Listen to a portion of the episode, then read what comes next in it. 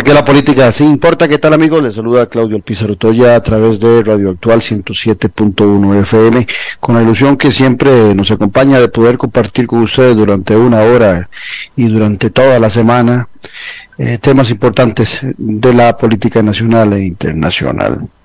Les recuerdo que este programa usted lo puede ver eh, a través del Facebook Live de la emisora actual FM 107.1 que también compartimos en el Facebook de Café y Palabras y en el Facebook, en el fanpage de este servidor de todos ustedes.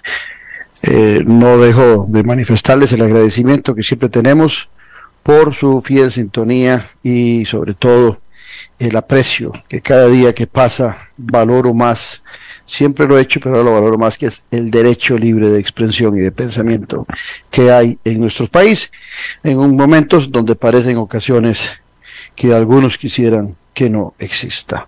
Pero dichosamente es fuerte y fortalecido con la institucionalidad y muchos costarricenses hacemos, o todos los costarricenses, hacemos derecho eh, de uso de este valor tan significativo, base sustancial de la democracia.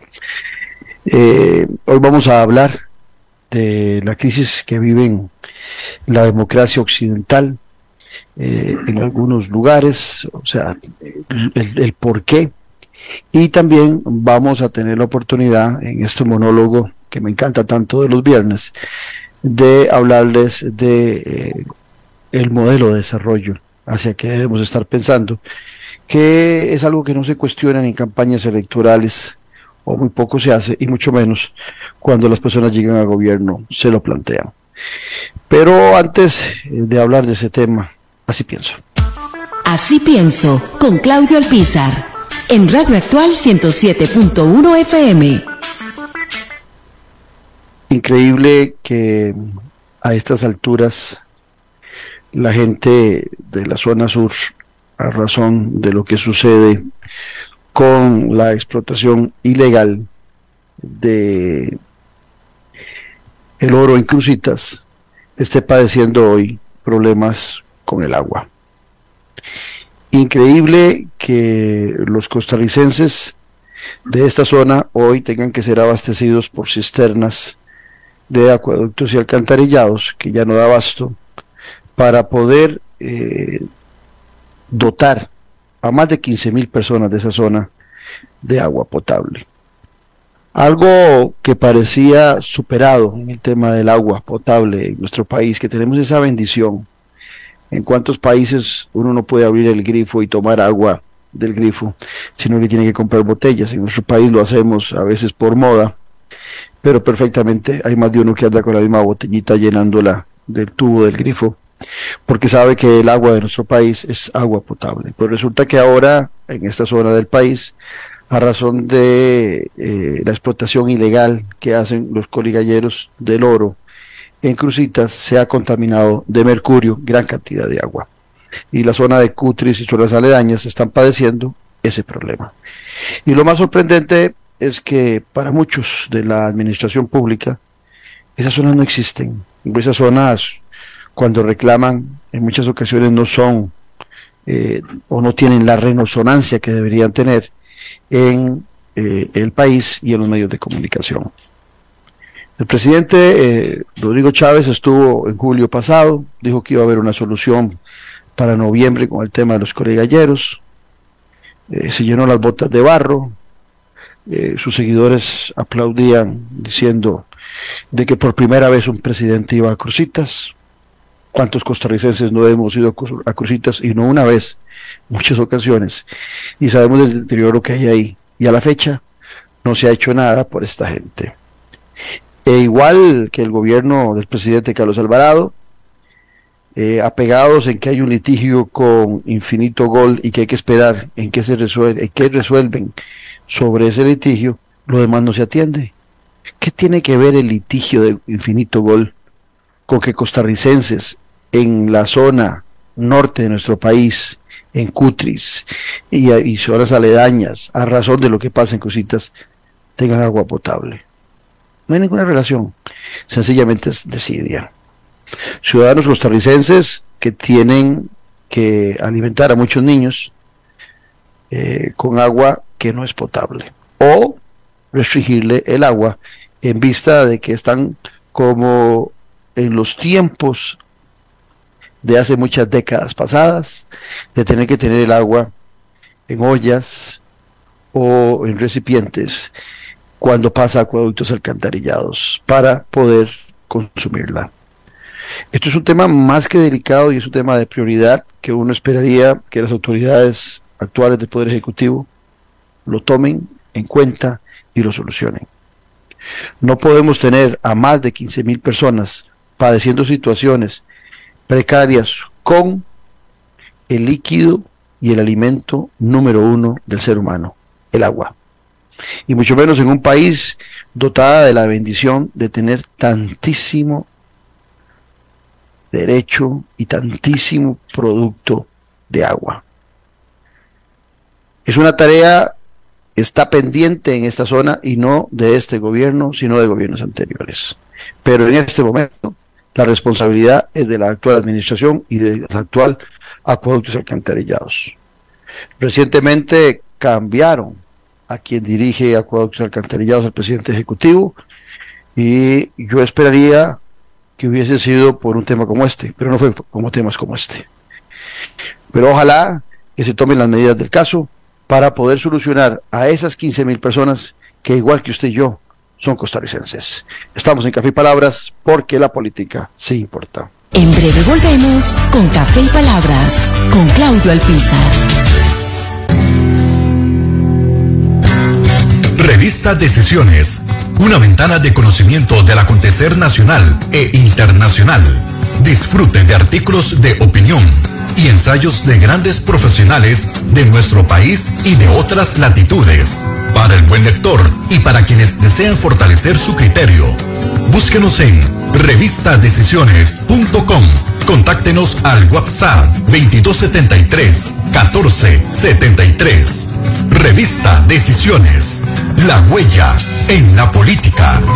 Disfruta de la aventura en familia con tu nuevo MG RX8, el SUV más grande para 7 pasajeros. En la ciudad, la playa o la montaña, Costa Rica es para disfrutarla con el más grande, con el MG RX8, con tracción 4x4, 6 modos para manejo, un gran espacio interior y la tecnología de vanguardia para disfrutar en familia del confort en cualquier terreno. Descubrí el nuevo MG RX8 desde 698 dólares al mes en nuestras sucursales de La Uruca, Curridabat, Multiplaza Escazú o en www.mg.cr. Aplican restricciones. El Chestino Gourmet son la combinación ideal para disfrutar de un excelente menú y poder llevarse a casa esos exquisitos ingredientes de la buena mesa italiana. Te brindamos los sabores de Italia, acompañando excelentes vinos de la campiña europea. Y en el Cestino Gourmet tenés un mercado bien surtido, con finos ingredientes que utilizamos acá para que lleves a casa nuestra sazón y elabores tus platillos a nuestro estilo. El Cestino Gourmet ponen a Italia en su mesa y en su casa. Le recordamos también visitarnos en el Centro Comercial El Boulevard, local número 18, Huachipelín de Escazú, 2572-1182. Nueva temporada de Noche sin Tregua con Claudio Alpizar. Durante 11 temporadas hemos disfrutado junto a usted de lo mejor de la política, de la sociología, de la economía y más, para formarnos como mejores ciudadanos. Acompáñenos todos los domingos al ser en punto a las 8 de la noche. Disfrute de la política con P mayúscula, por Tica Visión y por nuestro canal en YouTube, Noche sin Tregua, con los mejores análisis y debates de la política nacional e internacional. Noche sin tregua, la política con P mayúscula. Domingos, 8 pm.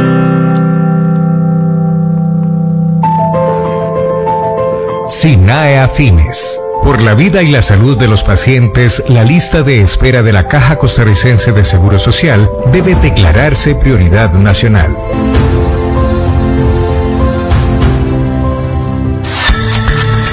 Editorial Jade le invita a que adquiera ya el libro El elefante, el liderazgo y la política con P mayúscula del politólogo Claudio Alpizar Otoya en las librerías de la Universidad de Costa Rica, Universidad Nacional.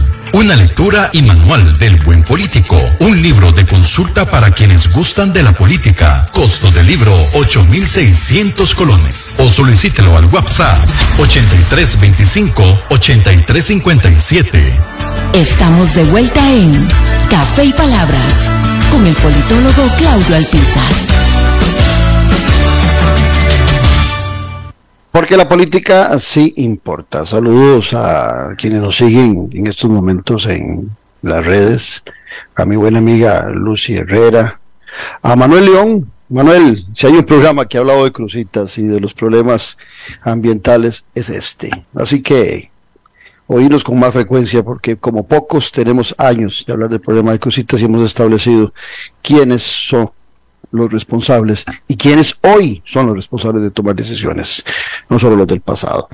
También saludos a doña Rosibel Vargas, gracias por esa fiel sintonía, a Gustavo Martín Fernández, mi buen amigo, a Yamilet Gómez, que siempre está con nosotros, igual que a Israel Víquez Morales, que también siempre nos acompaña. Gente que siempre tiene eh, comentarios sustentados y con buenos argumentos y que los desarrolla en la página de nuestra emisora 107.1 FM actual, donde usted puede compartir la imagen del programa.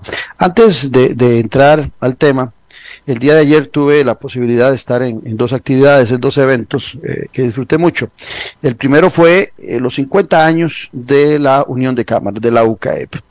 Agradecimiento a los directivos de la Unión de Cámaras por haberme invitado a tan lindo evento felicitarlos por la calidad de las conferencias y los debates eh, que fueron eh, desarrollados en, en, esas, en esa jornada larga. Eh, felicitaciones también al presidente de la Asamblea Legislativa, don Rodrigo Arias Sánchez, que fue escogido por la OCAEP como el funcionario público del año. Y repito, una, una actividad más que interesante de un sector eh, que es importantísimo como es esos que se animan a desarrollar empresariado en Costa Rica. Y empresarios, a algunos les suena una palabra enormemente grande, pero empresarios hay muchos y la mayoría muy pequeñitos en nuestro país que también tienen diferentes posibilidades de estar afiliados a diferentes cámaras, como por ejemplo, eh, cámaras, perdón, como por ejemplo la Cámara de Pequeños Detallistas, la Cámara de Comercio y demás, que aglutina muy, a muchos pequeños empresarios que desarrollan una gran actividad, no solamente generando recursos para ellos, sino también generando empleo en nuestro país. Y la mayoría del empleo se genera desde esas actividades. Ahora bien, eh, también ya después me trasladé eh, con mi señora esposa a eh, Atenas, donde tuve el gusto de ser parte de los que presentábamos con Bernardo Aguilar y con Francisco Daranese, eh, el libro Crónicas Tributalicias desde la óptica de un juez, de el buen amigo Mario Rodríguez Villegas, un juez reconocidísimo en nuestro país, ateniense, por los cuatro costados, un hombre eh, que se dedica no solamente a sus labores profesionales en el Poder Judicial, sino que tiene una visión eh, crítica desde la perspectiva de construir mejor justicia y de defender la importancia que tiene el Poder Judicial y la justicia en nuestro país. Los invito a adquirir su libro, eh, Crónicas Tributalicias, desde la óptica de un juez, también otro lindo libro diseñado por Editorial Jade, que usted puede conseguir eh, en la Universidad de Costa Rica y en la librería también de la Universidad Nacional. Felicitaciones a Mario Rodríguez Villegas por la presentación de su libro y a los atenienses, pues qué, qué buena recepción y qué, qué bonito eh, el trato con que nos eh, eh, atendieron el día de ayer en ese hermoso cantón. Y felicitaciones a los dueños del negocio, de Gusta se llama el café, donde fue presentado el el libro de Mario Rodríguez y también gracias a sus propietarias por la atención que nos brindaron. Por cierto, aprovecho en este espacio de, agradecimientos y mensajes para comentarles que eh, mi libro El elefante, liderazgo y la política con P mayúscula que pueden adquirirlo este, en forma física en, en las mismas librerías de la Universidad Nacional y Universidad de Costa Rica, ya está en Amazon. Ya usted lo puede pedir vía Amazon, nada más ingresa a Amazon, pone el nombre de Claudio Alpizar, ahí le aparece el libro y lo puede solicitar en las dos versiones. Si lo quiere comprar digitalmente, que es un poquito más cómodo, lo compra. Y si quiere la versión eh, física, como funciona Amazon, le va a llegar perfectamente a donde usted eh, lo solicite eh, que le llegue. Bueno, entrémosle al tema. El tema que quiero plantearlos hoy en estos monólogos de los viernes es el tema del desarrollo. Y sobre todo eh, el problema que están viviendo eh, Occidente, las democracias, ese, ese sistema que aún siendo defectuoso como toda obra humana, sigue siendo el mejor de los sistemas en cualquier sociedad.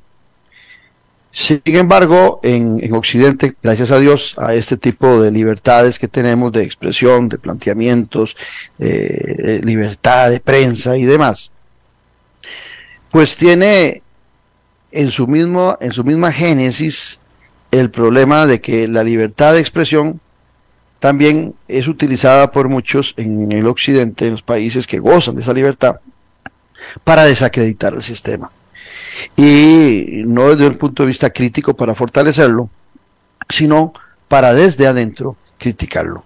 Cosas que no pasan en gobiernos autoritarios, cosas que no pasan en países que utilizan a la religión, se llame Arabia, se llame Irán y otros tantos, que utilizan a la religión como el fundamento de los gobernantes y en donde, en donde la criticidad o la prensa libre es imposible. Eh, bueno, ese es uno de los síntomas que en su propia virtud le provoca en ocasiones problemas a la democracia. Sin embargo, es más lo beneficioso que genera la libertad de prensa y la libertad de expresión, la libertad de movimiento, que es algo que no todo eh, ciudadano disfruta en su país, de poder caminar, o sea, transitar en su, en su automóvil entre las montañas, entre por las playas de nuestro país, ir de, de, carretera de frontera a frontera. En muchos sitios, por ejemplo, se me viene a la mente Cuba, hay muchos cubanos que no tienen la posibilidad de viajar libremente por todo su país. Hay zonas donde son privados de la circulación. Y hay lugares como en República Dominicana donde los propios dominicanos no tienen derecho a circulación en algunas playas que son consideradas como privadas. Y eso eh, son también defectos que tienen en el caso de República Dominicana algunas eh, democracias para sus propios ciudadanos. Pero en el, en el caso de la libertad de expresión, eh, repito, es una ventaja, pero eh, esas ventajas también tienen contratiempos, como la posibilidad de que algunos ataquen constantemente, tengan una guerra permanente eh, contra eh, la visión que tenemos en Occidente sobre lo que debe ser la democracia y lo que debe ser una sociedad. Y la resistencia también se plantea, eh, dichosamente y gracias a Dios, en Occidente desde esa misma fortalezas que algunos aprovechan para promover, qué sé yo, les pongo un ejemplo, los que son eh, radicales, los que les encantan los gobiernos autoritarios, ya sean de izquierda o ya sean de derecha. En nuestro país empiezan a plantear ideas para llevar a la nación hacia esas eh, virtudes. Algunos se enamoran de, autoritaristas al estilo Bukele, que es de derecha, y otros se enamoran eh, de autoritaristas al estilo, para hablar de países centroamericanos, de Daniel Ortega. algunos les encantan les encanta más Daniel o les encanta más Bukele porque uno es de derecha y otro es de izquierda, y entonces ahí se van definiendo. Pero al final de cuentas, ambos que se enamoran de esas figuras, lo que menos están apreciando es la democracia. Y entonces tienen la posibilidad en un país como el nuestro de promover otras eh, formas de pensamiento y otras formas de actividad que en esos países que promueven o en, e, o en esos gobernantes que promueven ellos mismos no lo permiten que suceda en sus países y que van restringiendo el caso de Ortega, el caso de Bukele, a los medios de comunicación, a la libertad de expresión, eh, eh, la, la, institucionalidad se debilita en aras de buscar un presidente fuerte que pueda definir el rumbo de ese país, y algunos se enamoran de eso y lo pueden plantear en un caso particular, como el caso nuestro, porque aquí hay una libertad de expresión y de pensamiento. Por ejemplo, ¿cuántas veces nos vemos a un montón de gente defendiendo a Cuba y el sistema cubano? Y si estuvieran en Cuba no tendrían la posibilidad de defender el sistema de las libertades costarricenses y mucho menos hablar eh, positivo de naciones como Estados Unidos, como Reino Unido, como Francia, donde hay libertades absolutas, eh, porque eso contravendría el pensamiento de un régimen autoritario como el cubano. Entonces, en la propia génesis de las libertades que va generando la democracia en Occidente está eh, en ocasiones esas debilidades que le permiten a algunos eh, son ya las virtudes, ser mal agradecidos con las virtudes de las cosas que reciben la democracia y de alguna manera no es que piensan en mejorar la democracia, sino que piensan en todo lo contrario, en cómo debilitarla. Ahora, eh, la democracia requiere realmente para su fortalecimiento, más allá del sistema de elección popular, que lo hemos hablado en, viernes pasados cuando hemos estado planteando la posibilidad de mejorar la inversión pública que se hace en las campañas electorales, porque el proceso electoral es muy importante en una democracia desde la perspectiva que nos permite a los ciudadanos el poder buscar, eh, eh, discernir y escoger a quienes nos van a gobernar. Y ese es un proceso democrático, pero perdón, la democracia no se sustenta únicamente en las elecciones libres. Inclusive hay gobernantes con un nivel de autoritarismo que quieren implementar en sus gobiernos que han llegado a esas posiciones por procesos electorales donde la ciudadanía los premia. Eh, Hugo Chávez o Maduro están donde están o donde estuvieron por procesos democráticos, electorales. En su momento, Daniel Ortega, la primera elección, era un proceso democrático. Y Bukele también. Pero después cuando empiezan a aglutinar el poder, empiezan a hacer lo imposible para limitar a otros la posibilidad de la participación electoral o del acceso al poder. O sea, también los procesos democráticos electorales son utilizados en muchos países, y hablemos de América Latina, eh, ahora que Israel Vicky lo toca, hablemos de América Latina, ya sean gobernantes de derecha o de izquierda, restringen en muchas ocasiones a la democracia a ese proceso electoral. Entonces, si usted votó, usted vive en una democracia, aunque la esté pasando mal aunque sus hijos no tengan alimentos, aunque usted no tenga una buena atención médica, aunque usted no tenga niveles de seguridad en el país y las posibilidades de que lo asalten, de que lo maten, aunque usted no tenga eh, la posibilidad de buena educación, pero si usted votó, usted vive en una democracia, lo cual, repito, es solamente una parte de la democracia, la posibilidad que tenemos de escoger a nuestros gobernantes eh, en una forma eh, libre y en una forma donde eh, se nos permite también que nuestro voto sea secreto. Ahora, ¿qué sucede para que la democracia sea completa? Para que una democracia sea completa, los países tienen que tener un modelo de desarrollo que en el caso particular de Costa Rica se oriente o se inspire mucho por el artículo 50 de nuestra Constitución, en síntesis lo que plantea es el bien común. Y para que exista el bien común, no es eh, el planteamiento eh, hecho desde las leyes del mercado. Los que piensan que el mercado puede dotar de todo, o el capitalismo puede dotar de todo a una sociedad, poco saben de lo que es un modelo de desarrollo o de lo que es una ideología.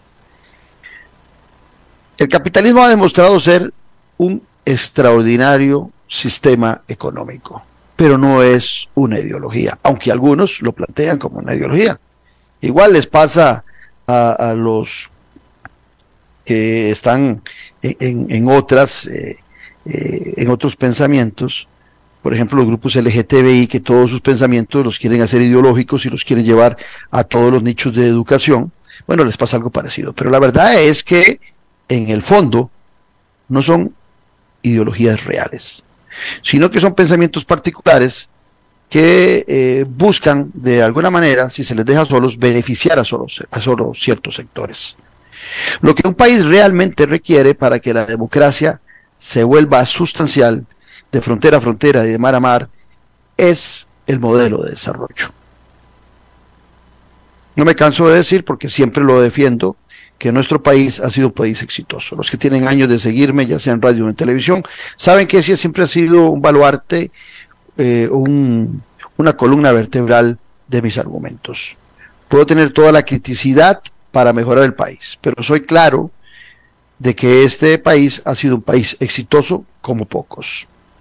Y la sustancia de ese éxito que hemos tenido es el planteamiento que hicimos de un modelo de desarrollo. Un modelo de desarrollo que buscaba, también como le repito en muchas ocasiones, un crecimiento sustancial de la clase media costarricense, tema que he desarrollado acá y que no quisiera hoy eh, detenerme en eso, sobre todo para los que le dan seguimiento al programa, no ser repetitivo. Pero ese modelo de desarrollo, muy sustentado en tres columnas vertebrales básicas, salud, educación y seguridad ciudadana, es lo que nos permitió a los costarricenses alcanzar eh, índices apreciados a nivel mundial que nos ubican como un país de renta media.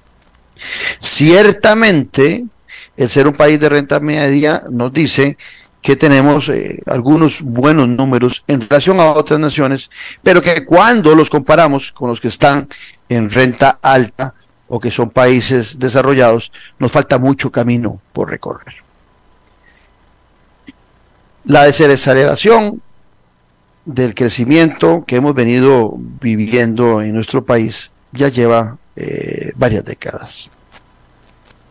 Eh, cuando se pretende eh, eliminar y luchar contra la pobreza, un crecimiento de un 3, un 4%, como lo plantearon los gobiernos anteriores o como lo hicieron los gobiernos anteriores, o como el actual que plantea en su Plan Nacional de Desarrollo un crecimiento que ronda el 3%. Difícilmente, por no decir imposible, que el país pueda disminuir la pobreza. Un país, y lo dicen los economistas que analizan estos temas a profundidad, para que pueda generar una disminución de la pobreza, tiene que tener un crecimiento mínimo de un 7% anual. De lo contrario, entre un 3 y un 4%, lo que va a suceder, por ejemplo, si, si la actual administración no logra un crecimiento sustancial mayor a un 7%, eh, por ciento, si se mantiene en un 3, un 4, un 5%, lo que va a lograr, si acaso tenemos suerte, es detener el crecimiento de la pobreza, pero no sacar a nadie de la pobreza. Paralelo a ese crecimiento económico que, como les decía, sí, el capitalismo ha sido una, un, muy buen mecanismo para eh, generar eh, riqueza a nivel mundial. Pero no es el mecanismo de la distribución de la riqueza, porque no es una cuestión de que es una ideología que piensa en un, piensa, perdón, en un modelo de desarrollo. En las campañas electorales nuestras el tema del modelo de desarrollo se toca poco. Cuando eh, pienso yo que, que, de una buena manera no se toca, porque aunque en los últimos años hayamos cambiado de presidentes, los temas sustanciales sobre los que se han preocupado los costarricenses, o perdón, los candidatos, es el déficit fiscal, o es la corrupción, o son temas que no es que no sean importantes, pero que captan la atención del ciudadano o cuando estuvimos en aquella famosa campaña electoral eh, donde eh, eh, la gran estrella para el voto en la segunda ronda era la Virgen de los Ángeles.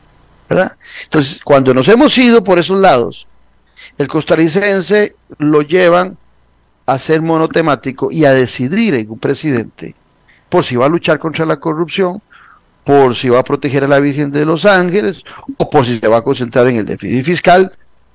Eso se llama un clivaje. Un tema en particular que concentra la atención de todos y descuidamos lo que es fundamental, repito, no es que esos temas no sean importantes, que es el modelo de desarrollo.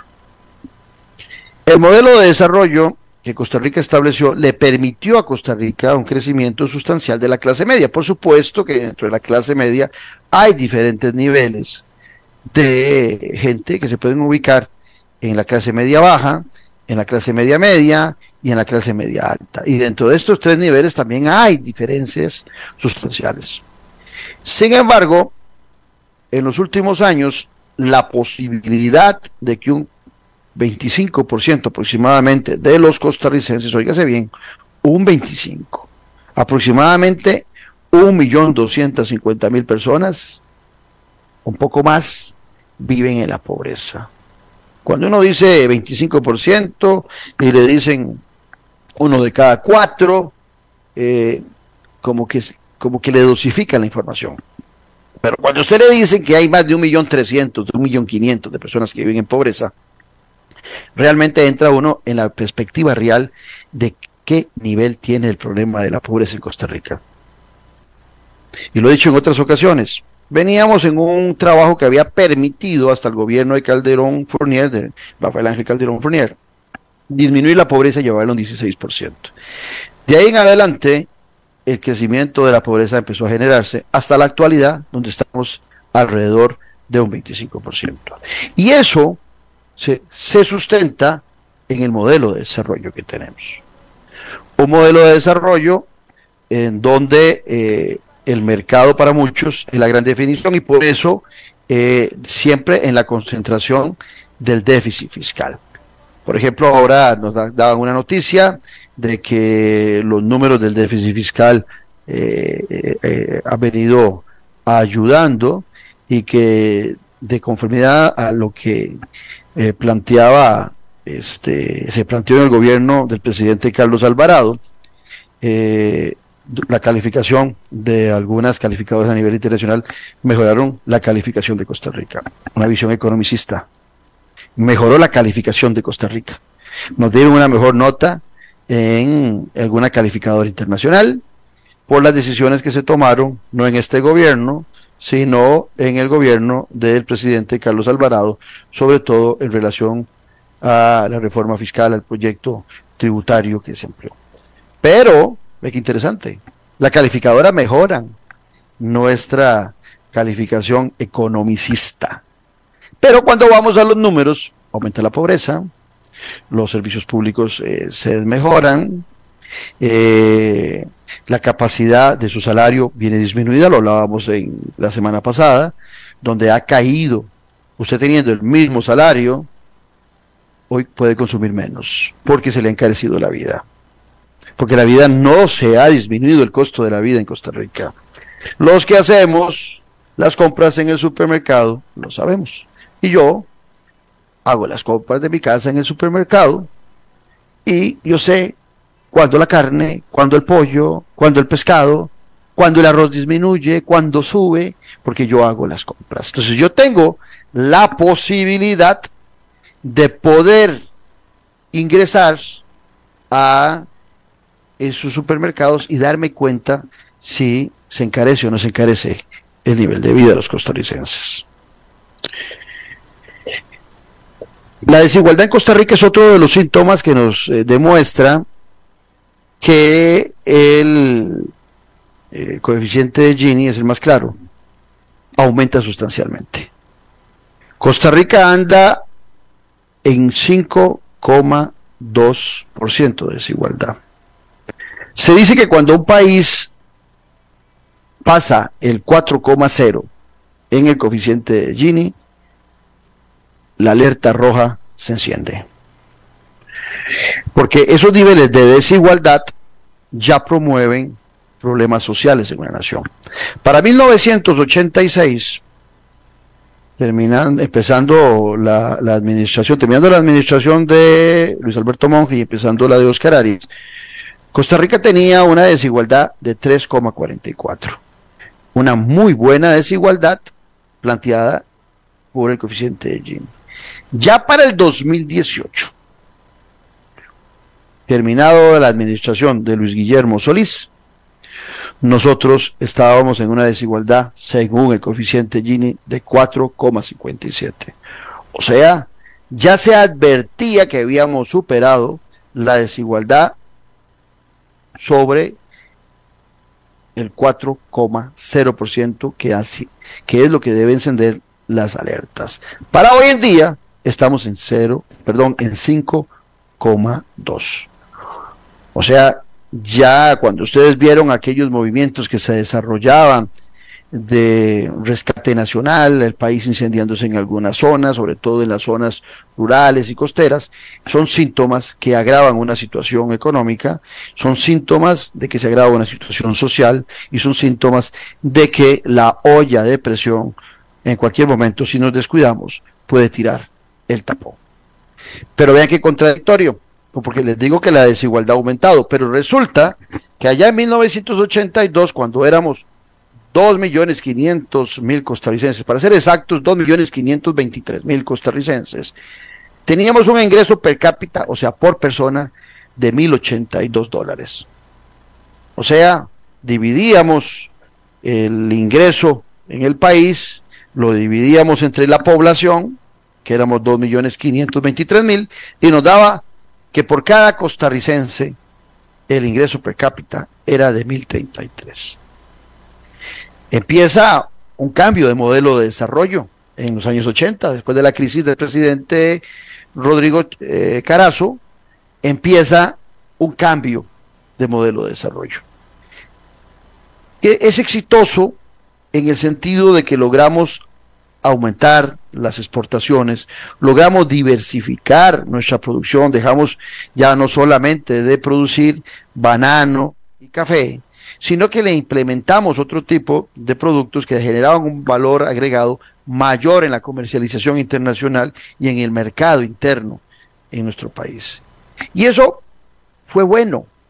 El problema es que ante la crisis que se presenta en el año 78, bueno, 80-82 para ser muy más preciso, por un tema que hoy anda pululando por el mundo, por el petróleo. Cuidado, porque algunos muy alegremente hoy piensan que el tema del petróleo y que bajó un poquito la gasolina, no, no, no, no, primero Costa Rica no tiene ninguna posibilidad, ni el presidente Chávez ni ninguno, pues, eh, baja la gasolina.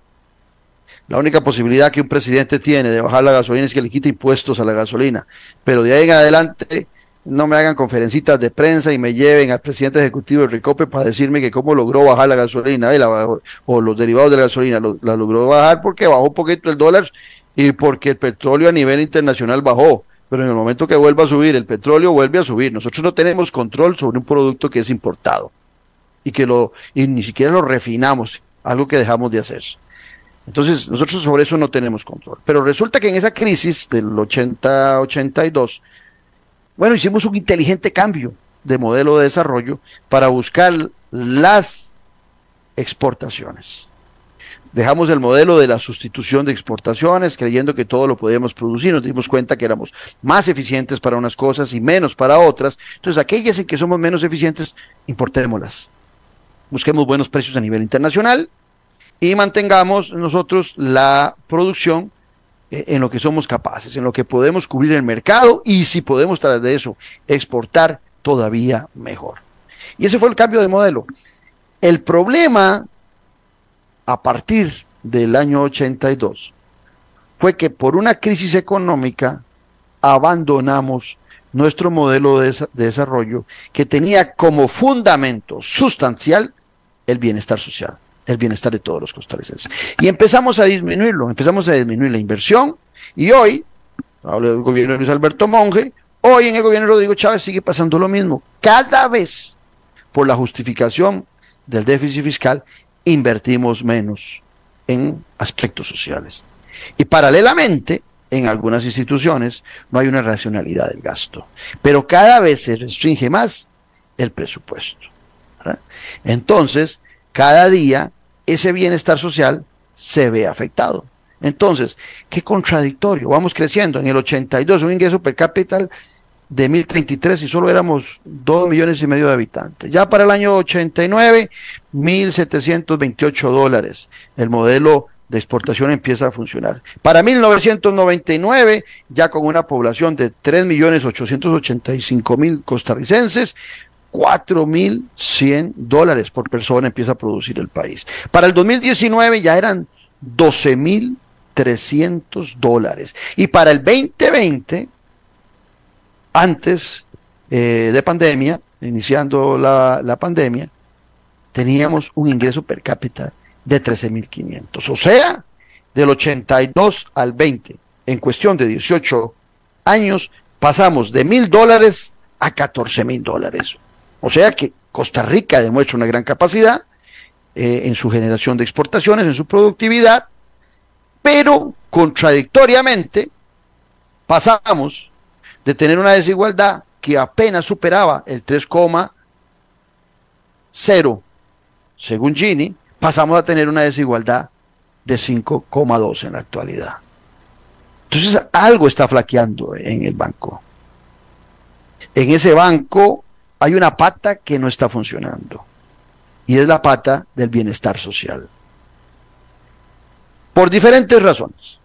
Podemos eh, hacer una discusión mayor un día, puede ser por alguna desidia en los sectores públicos que no están dando los mejores servicios, eso puede ser, otra puede ser porque ha crecido mucho la población y se han visto abarrotados nuestra salud, en el caso particular de la Caja Costarricense de Seguro Social, eh, nuestra educación, pero también podemos ir y decir, bueno, es que la administración pública empiezan las clases y no invierte en infraestructura. Y hoy que en infraestructura, tecnológica, resulta que en Internet, imagínense que yo les transmito a ustedes este programa, un Internet que tiene 200 megas pago por eso en mi casa, por 200 megas. Y en las escuelas de muchas zonas rurales tienen 10 megas. Y a veces tenemos problemas con el Internet. Imagínense en una escuela, con una gran cantidad de niños, todos trabajando con 10 megas, estudiando con 10 megas. Entonces, esa inversión social se ha dejado de hacer y por supuesto que en el caso de la tecnología empieza a sacrificar a muchos. Bueno, entonces, tenemos un país que crece económicamente, por eso les digo que el modelo capitalista no es un modelo, no es una ideología y no es mucho menos es un modelo de desarrollo. Es un sistema económico que ha demostrado gran capacidad de producción. Claro, en Costa Rica lo implementamos, metimos las exportaciones y pasamos del 82 de mil dólares per cápita a 13 mil, 14 mil dólares en el 2020 para todos los costarricenses. Ojo. Y cuando teníamos mil dólares, éramos dos millones y medio. Hoy el ingreso per cápita, que ronda los 14 mil dólares, es para 5 millones y medio.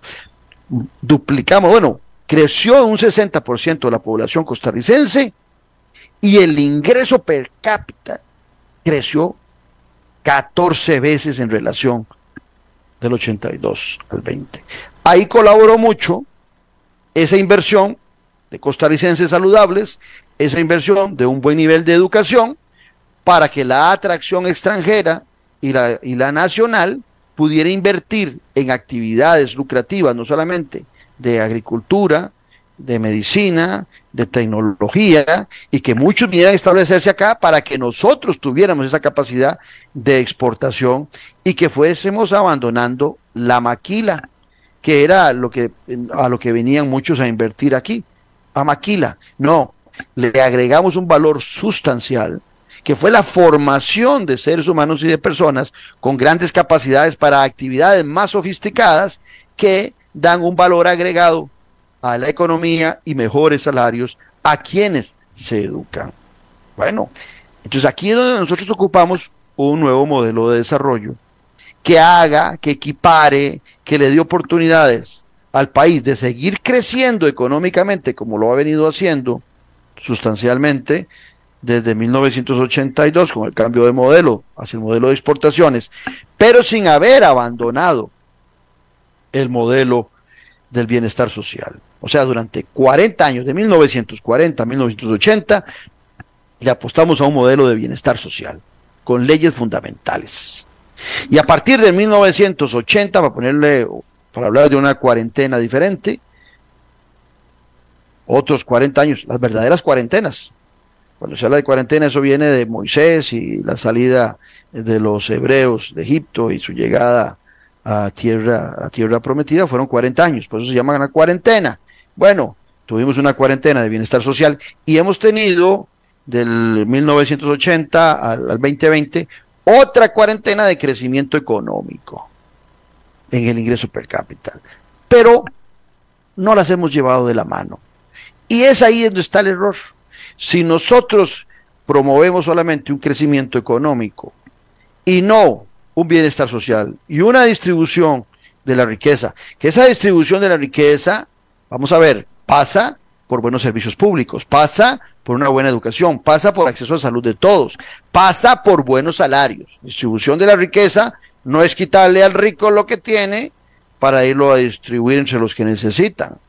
No, eso lo hacen algunos gobiernos eh, tipo Venezuela, y entonces lo que arruinan, ahora que hablaba de los 50 años de la UCAEP y su crecimiento empresarial, lo que arruinan es ese maravilloso mecanismo de producción de iniciativa privada de los pequeños, medianos y grandes productores que logran poner y reactivar la economía. Lo que ocupamos es buenos salarios. ¿Y por qué hablo de buenos salarios? Porque a nivel mundial la lucha contra el desempleo se ha estado planteando desde la precarización de los salarios. Y eso es muy delicado. Inclusive, voy a ponerles un ejemplo.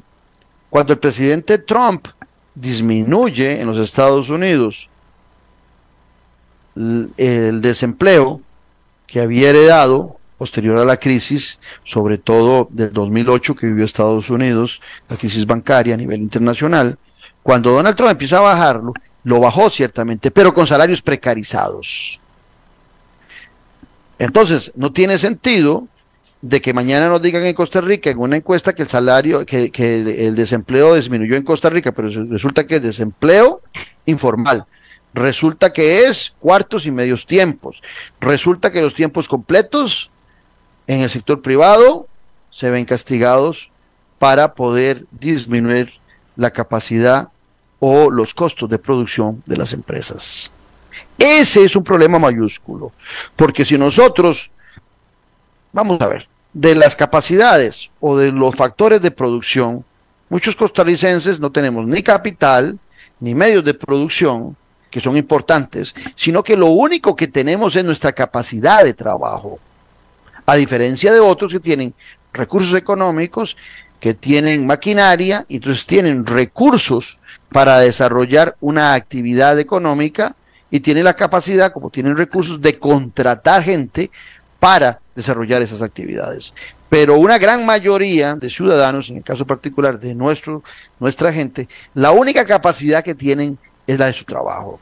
Y esa es la fortaleza que tienen para generar ingresos hacia su familia. Si estamos precarizando los salarios, pues estamos castigando primero a muchos a la pobreza. Entonces, empezamos a ver una caída en el consumo. No solamente por el tema de la inflación, los salarios le permiten a usted consumir menos, sino también que hay una precarización, hay una eh, posibilidad que se aprovechó la época de, de la pandemia para eh, flexibilizar las jornadas y eso vino a afectar a muchos costarricenses. Entonces, usted tiene que restringir sus gastos. Y a la hora que usted restringe sus gastos, usted va a promover en el mercado interno una caída del consumo. Y si usted hay una caída del consumo, quienes tienen capacidad de recursos y maquinaria para la producción van a producir menos. Porque si el costarricense no está consumiendo productos en el mercado interno, lo que pasa con los oferentes, con los que ofrecen los productos, es que disminuyen la producción. Entonces, cuando usted quiere precarizar los salarios, por la razón que sea, usted va a afectar el consumo interno en una nación. Bueno, y resulta que paralelamente a esa dificultad, empieza usted a sentir un, crecimiento eh, en los precios de los alimentos. Entonces, no solamente usted deja de consumir otros productos que pueden ser suntuarios, que usted no cree que sean indispensables en eh, su, eh, en su vida, se concentra en los alimentos, pero también restringe productos de la alimentación por el encarecimiento que ellos van teniendo. Eso sucede con el frijol eso sucede con el arroz. Cuando se liberaron, no solamente hicimos que alguna gente que producía dejara de producir, la oferta disminuyó, vienen productos importados, arroz y frijoles, y suave. No ha disminuido. Y en el momento que desaparezca el productor nacional y dependamos absolutamente de la importación, usted va a ver que esos importadores suben de inmediato porque no tienen competencia interna. Así de sencillo, no se dé vueltas. Claro, usted en la inmediatez le dicen que lo importado es más barato, que para qué lo vamos a producir, y usted se va de jupa y de cabeza sin hacer un análisis profundo. Veamos el mundo para ubicar a Costa Rica. Estamos en un mundo de las 3D, y no hablo de la tercera dimensión. Podría ser, la tercera dimensión. Algo está pasando en el mundo y principalmente en las democracias occidentales que más nos preocupa. Lo primero es que en las democracias occidentales hay un problema de demografía.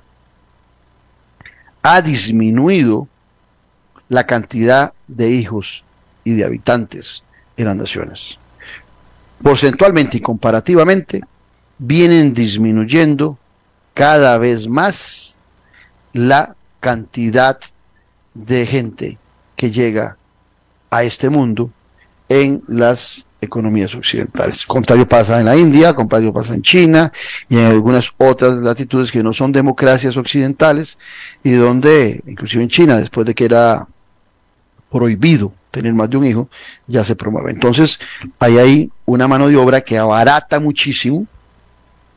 En la India, en la India se habla de que en pocos años va a superar a China en cantidad de población y eso abarata, por eso usted ve muchas transnacionales que se trasladan a esos lugares a producir. Puede llamarse Apple, puede llamarse Mercedes-Benz, puede llamarse como se llame, puede ser de las empresas más grandes del mundo, hasta los call centers, y se van a establecer a países como China, como la India, porque hay una, una ventaja que es salarios bajos. Y entonces empieza a promover en países occidentales eh, eso que les decía antes de la precarización de los salarios. Pero también está el problema que venimos padeciendo en las democracias occidentales, donde existe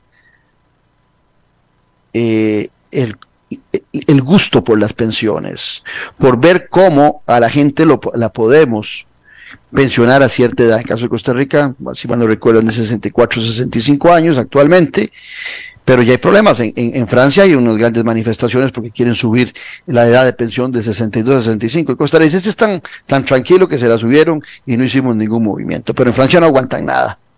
Entonces hay una gran discusión alrededor de eso. Pero es que también hay que cambiar la forma, y no me salgan ahorita, porque ahorita me salen con las pensiones de lujo, que es un problema, pero las pensiones de lujo no afectan en absoluto las pensiones de la Caja Costarricense de Seguro Social. No tiene nada que ver con la Caja Costarricense de Seguro Social. En la Caja Costarricense de Seguro Social no hay pensiones de lujo. Entonces, el sistema de pensiones más utilizado en el país, que es el de la Caja Costarricense de Seguro Social, tiene que buscar nuevos mecanismos.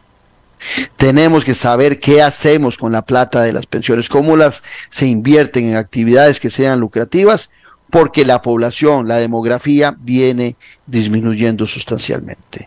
Y también tenemos que buscar un nuevo modelo de desarrollo porque disminuyendo la población en un país, es posible que se vea afectado también eh, a futuro, a un mediano plazo, la capacidad productiva de una nación. Por otro lado, también cuando hablamos del tema de medio ambiente, cuando se habla de descarbonización, está la segunda D, les habla ahora de demografía, ahora lo voy a hablar de descarbonización, también tenemos que tener tacto. Costa Rica no puede pretender salvar el mundo. Somos un país muy pequeño, entonces no podemos estar en fundamentalismos ambientalistas. Tenemos que tener una visión ambientalista de mediano plazo, con acciones de corto plazo. Pero nosotros, a sabiendas de que nuestra fortaleza ha estado en el agua para la producción de energía, sí, tenemos que buscar otras energías limpias. Pero para muchas actividades vamos a seguir dependiendo de derivados del petróleo.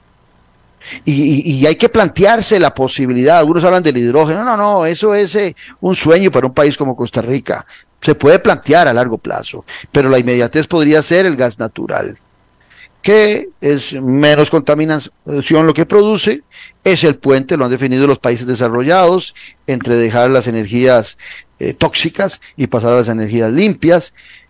Y ya hay países en Occidente, vean el problema que está teniendo Europa, que depende del gas y de, y de mucho del petróleo de Rusia y del petróleo de los Estados Unidos de América, de la Grecia de Ucrania, de la guerra de Ucrania hay dos grandes ganadores en estos momentos, se llama Estados Unidos de América y se llama Rusia. Y hay un gran perdedor y son los países europeos, que dentro de ese fundamentalismo de la descarbonización se han excedido en algunos temas que ahora los tienen obligados a estar produciendo y quemando carbón. Eso es muy delicado para la economía.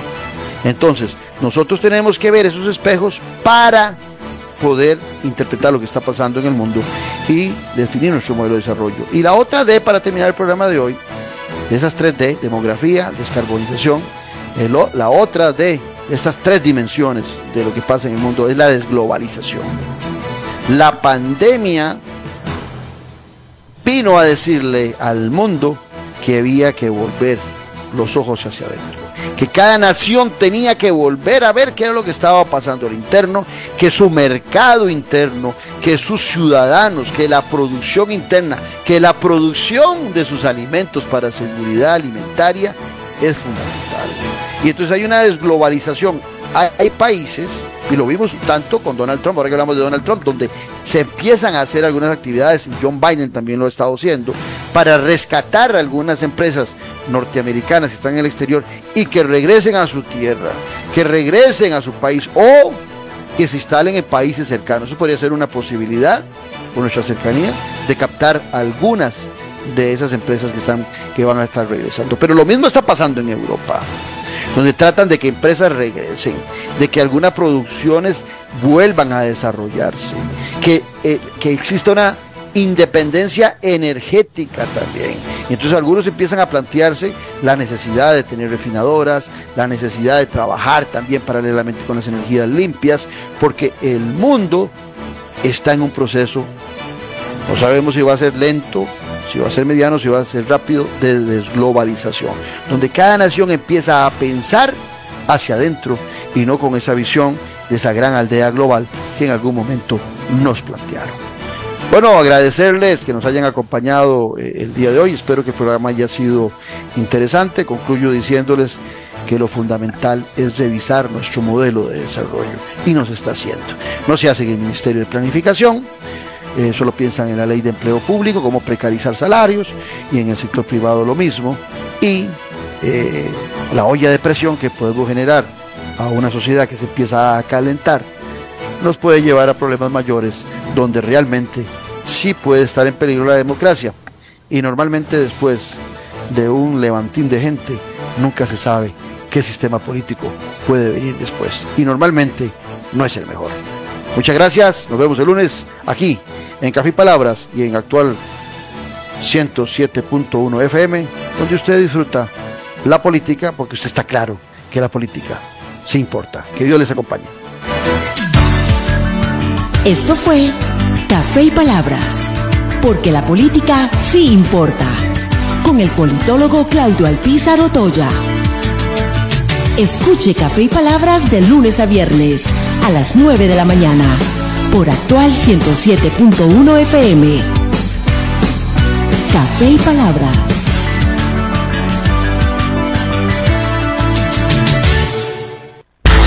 Aquí y ahora, las noticias del momento. Rescate Noticias CR. Gracias. Las autoridades eh, continúan hoy tratando de